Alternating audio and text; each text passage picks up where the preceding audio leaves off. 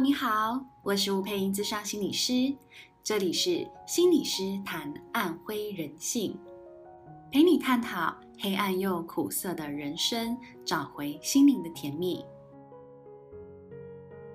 今天因为是鬼月开，所以在这一集节目，我想要来跟大家分享一下我在智商当中的玄妙经验。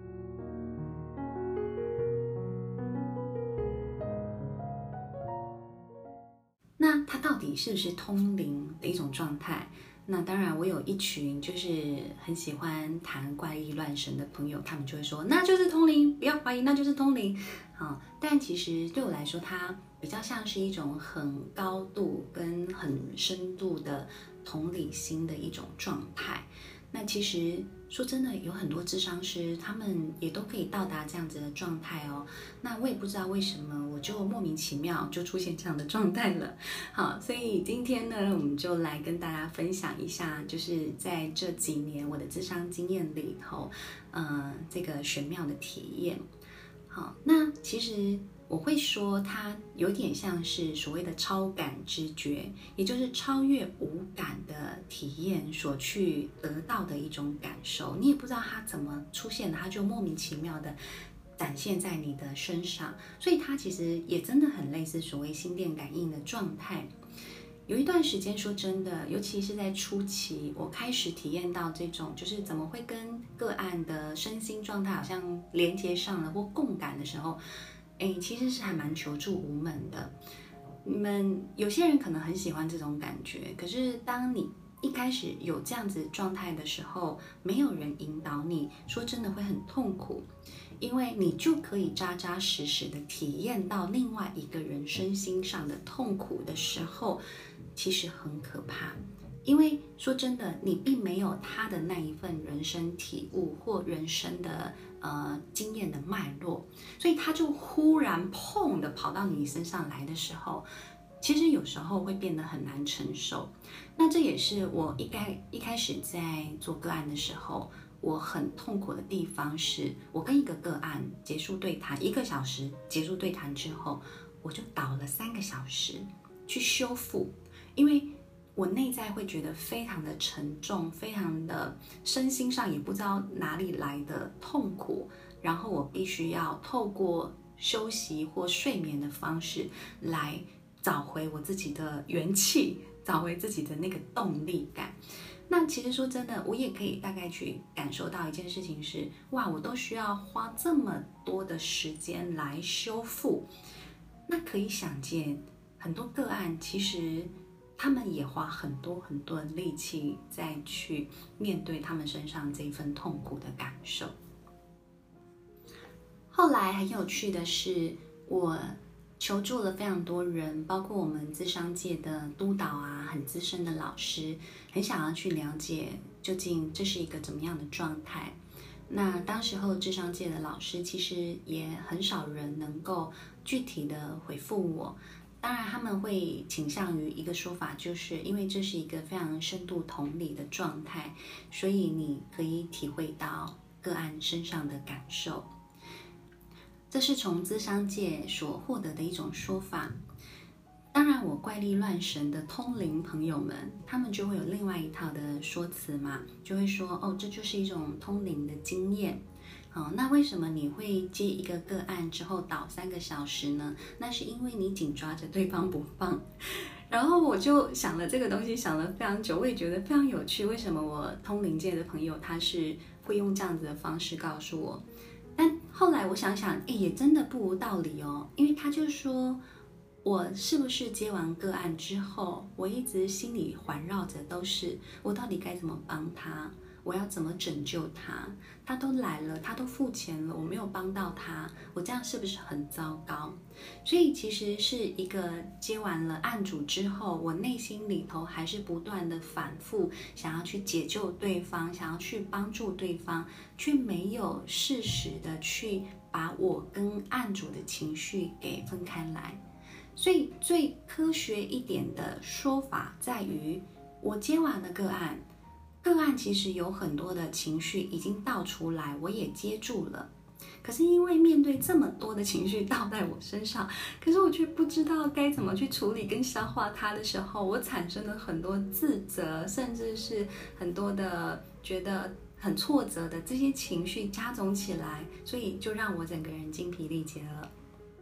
那好在。我后来经过很长一段时间的练习啦，然后不断的就是有督导的讨论呐，也不断的阅读，这样的情况也逐渐的帮助我比较能够理解如何去防护跟分割在智商当中的情绪，然后我因此能够更清楚的知道，哦，我现在真的感受到的是案主的东西，它不是我的东西。所以说真的，我们我们要呃走到这样子的状态，其实有一个最重要的基本功，那就是自我觉察。我要很知道的是，我现在身上体验到的，真的是对方的体验吗？还是其实是我被对方勾勒出来的或引动的某一些情绪反应？如果咨商师做不到这件事情，就会非常容易混淆。好的，前情提要就先到这里。那我后面就来跟大家分享很有趣的经验了。好，从轻微版本到严重版本的呃超感知觉，我都可以跟大家说说看。好，第一个是情绪深度共感的一个体验。我曾经在一次的智商经验当中，好，其实个案他用一个非常平时的。呃，方式描述他的一个经验哦，但是我就已经先鼻酸了。他这个故事，他就在说，哦，那一天我爸爸先去骑机车，在门口准备要接我上学。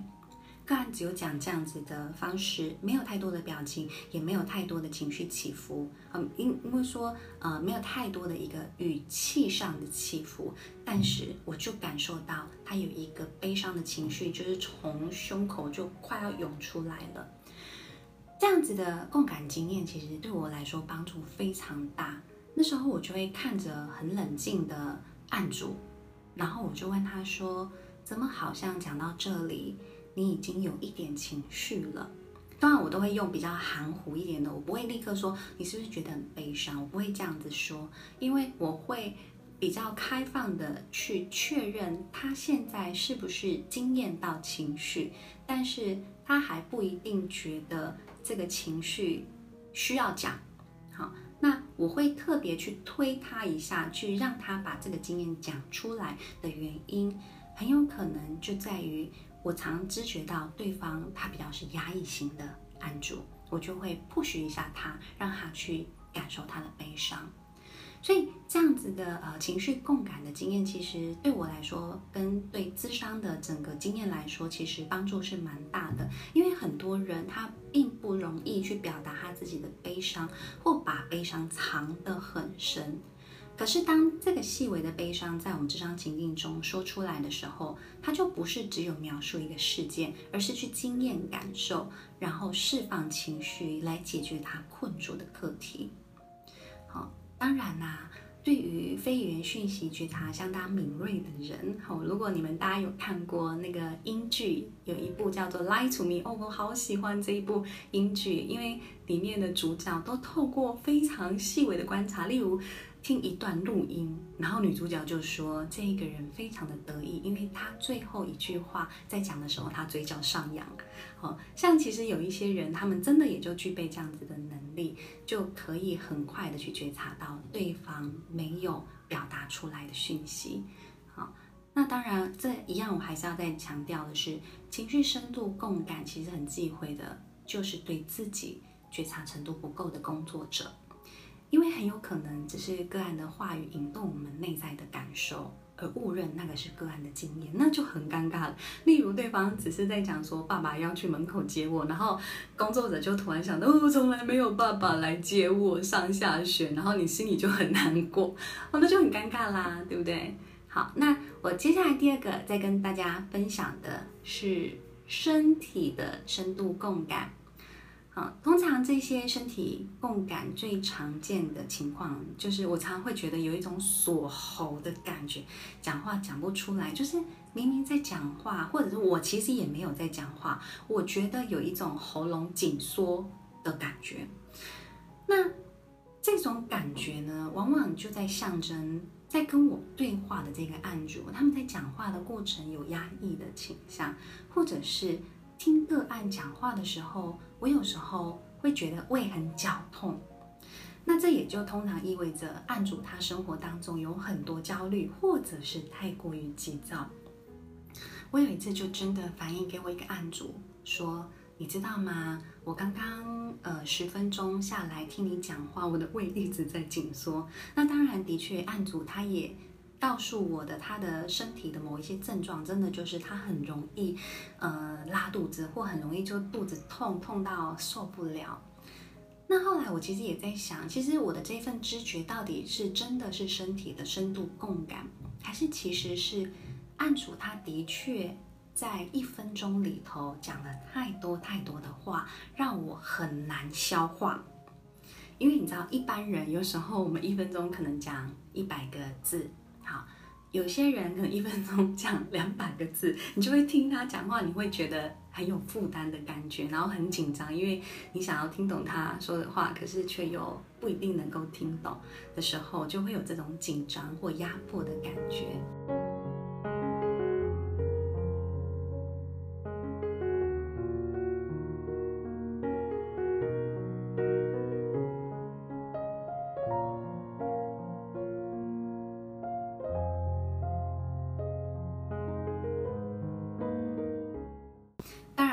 这里，你们可能都觉得老师，你前面这些经验根本就还好，没有太玄妙啦。有没有再玄妙一点的？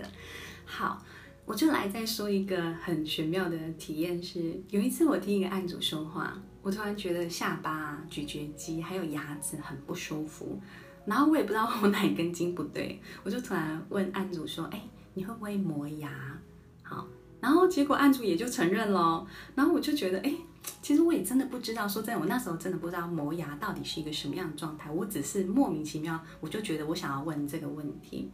那当然，从这个地方我就可以去体会到一件事情是，案主可能很很多的压抑，或者是他很容易有睡不好的情况。故事如果到这里结束也就算了，那一阵子我睡得格外格外的差，经常我很难入睡。然后有一天，我就睡醒了之后，就浑身很不舒服，我就忍着这个不舒服的疼痛感，而且还有很强烈的头痛。你知道我头痛，基本上我就很难工作了。好，然后我就去给师傅推拿，然后我就跟他说：“哎，师傅，我那个头好痛，而且特别是我的脸颊这个地方难过到不行，可不可以就是帮我好好捏一捏，放松几勒，松一下这样子？”哈，师傅。他就帮我按了之后，他就用了一个极为肯定的语气告诉我：“你这个是磨牙反应。”我当下非常非常的震惊哦，因为我从小到大从来没有过磨牙的经验。好，你说为什么知道？睡在你旁边人一定会告诉你吗？或者从小都有住过宿舍的经验，一定就是同学们难免会说。好，所以。没想到我才接完这个案主，我的身体跟他共感的程度却还是维持了一阵子，然后我才感受到，天哪，案主身上经验的东西究竟有多难受了。好，接下来再跟大家说一个更玄妙，然后更严重的一个共感体验，那我就会说它比较像是意识层次的深度共感。它真的是我这有史以来我觉得最难受、最难受的一次体验，就是跟一个刚经历了非常严重创伤的案主工作。但你知道，其实当一个人经历了创伤之后，就很容易造成他很多在逻辑的表达、意识的状态都很难在一个正常的轨道上。但其实说真的，我也可以体会到，其实对方他正在用。他的方式告诉我他正在经历的，但他的语言不知道为什么，我就我就没有办法去 catch 到他语言的讯息。然后我在那个过程当中，我我开始觉得，哎，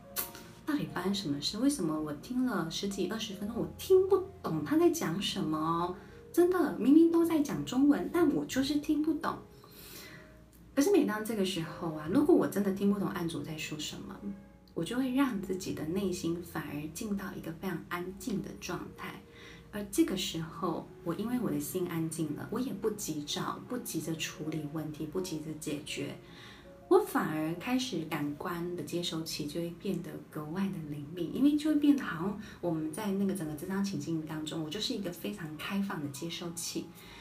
然后我的身心自然而然就会跟对方在一个同样的频率状态里头，然后我就有办法从身心层次去理解对方。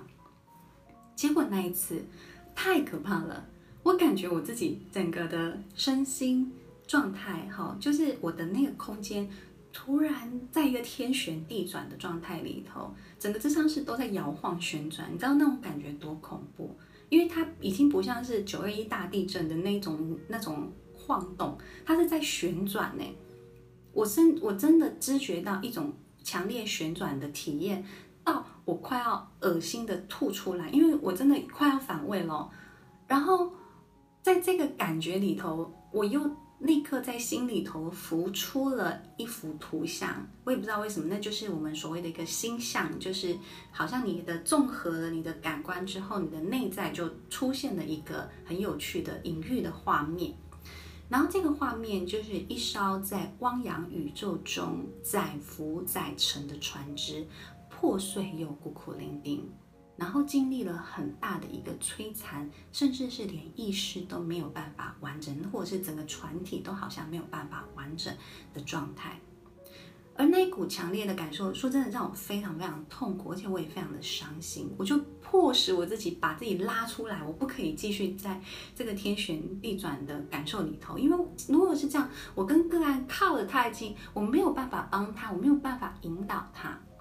然后我就退出了这个天旋地转的感受，然后用力去阻断我跟案主的连接。好，就是我不断告诉自己退出来，往后退，我要保持距离。好，这就是我一下意识不断的让我自己提醒，就是就是要有一个切割的动作，不然我真的会被这种惊涛骇浪的感受给淹没。好，但有趣的地方就在于。我真的就在这张情境当中，我就跟案主说了，我刚刚在一个天旋地转的过程当中，我也把内在那艘船的图像给表达出来。就在这个时候，案主不说话了，他开始哭泣。好，也就是透过那一个图像的表达跟感受的传达，他觉得他被理解了。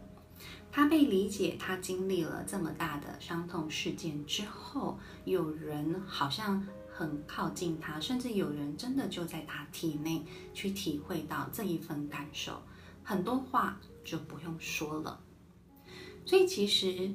呃，这对我来说是很玄妙的体验。但是说真的，在这个咨商之后，我倒了两个小时吧，好，因为。真的太耗能量了，在那个过程当中，但我我还是很开心。呃，这个过程它确实的帮助到案主去释放，甚至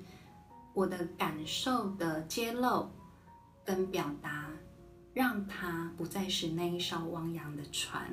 让它得以落地，因为你知道，人生当中最恐怖的孤单感，就是我很努力的在告诉你我怎么了，我却没有感觉到有任何一个人理解，那种失联然后断裂的状态，其实是一种很恐怖的孤单感。但他被知道了、被理解的那一刻，他突然间觉得他可以落地了。他又可以重新回到地球上去生活，这个体验其实对案主来说就会非常非常的重要。所以从以上的这几个经验，对我自己的智商工作非常有帮助。因为每当我发现我的脑袋无法理解案主的时候，我就会清空我自己，包括清空我的想法、主观认知，然后让脑袋安静下来。取而代之的是让我的心来运作，让我的心去靠近我的案主。然后，当然你说要怎么来详细说明这个开关究竟是怎么打开的，我并不是很清楚。但我知道清空自己这个动作是很重要的。那清空自己了之后，我就不急着解决问题，不急着改变对方，或不急着要对方不要生气跟难过。好，我越是放松，就越能够轻松的觉察这一切。然后很有趣是，很多讯息就会从四面八方流入到我的内在来，然后再用我的语言去重新诠释案主的状态。但说真的，这还是要付出相对应的代价，也就是在共感的过程当中，我需要去承受案主身上的整个情绪强度。他说真的，在每一个当下都会对身体带来强烈的负担。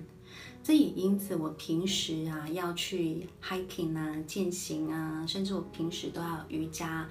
按摩、静心等等，这些基本上就是要让我保持在最佳状态的必备品哦，必备品哦。它不是想做就做的东西，是必备品，因为它基本上是保命品，了解吗？如果我有一段时间不做这件事情，不做静心这些事情，我整个人就很容易变得非常的混乱。好。好的，其他的灵异体验就不要说出来吓你们了。哈，老天爷也对我很好，没有让我有太恐怖的灵视力，会看到有的没有的东西。哈，其实，呃，这样子的呃感官的能力，我觉得是蛮刚好的。